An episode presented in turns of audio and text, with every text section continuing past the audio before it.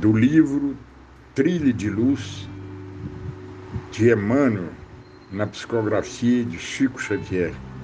Lição 8, meia-noite.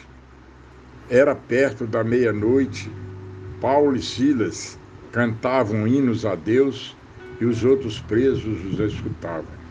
Atos 16, 25. Reveste-se de profundo simbolismo aquela atitude de Paulo e Silas nas trevas da prisão. Quando numerosos encarcerados ali permaneciam sem esperança, eis que os herdeiros de Jesus, embora dilacerados e açoites, começavam a orar entoando hinos de confiança.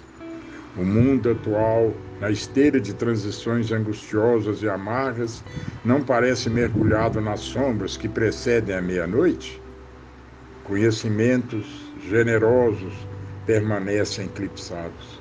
Noções de justiça e direito, programas de paz e tratados de assistência mútua são relegados a plano de esquecimento.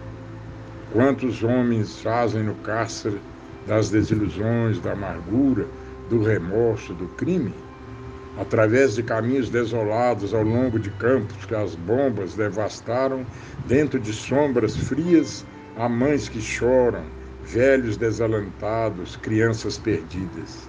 Quem poderá contar as angústias da noite dolorosa? Os aprendizes do Evangelho igualmente sofrem perseguições e calúnias, e em quase toda parte são conduzidos a testemunhos ásperos. Muitos se envolveram nas nuvens pesadas, outros se esconderam fugindo à hora de sofrimentos.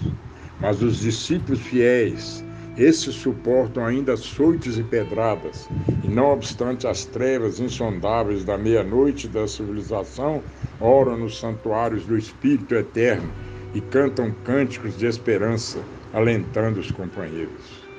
Enquanto raras almas sabem perceber os primeiros rubores da alvorada, em virtude da sombra extensa, recordemos os devotados obreiros do Mestre e busquemos na prece ativa o refúgio consolador.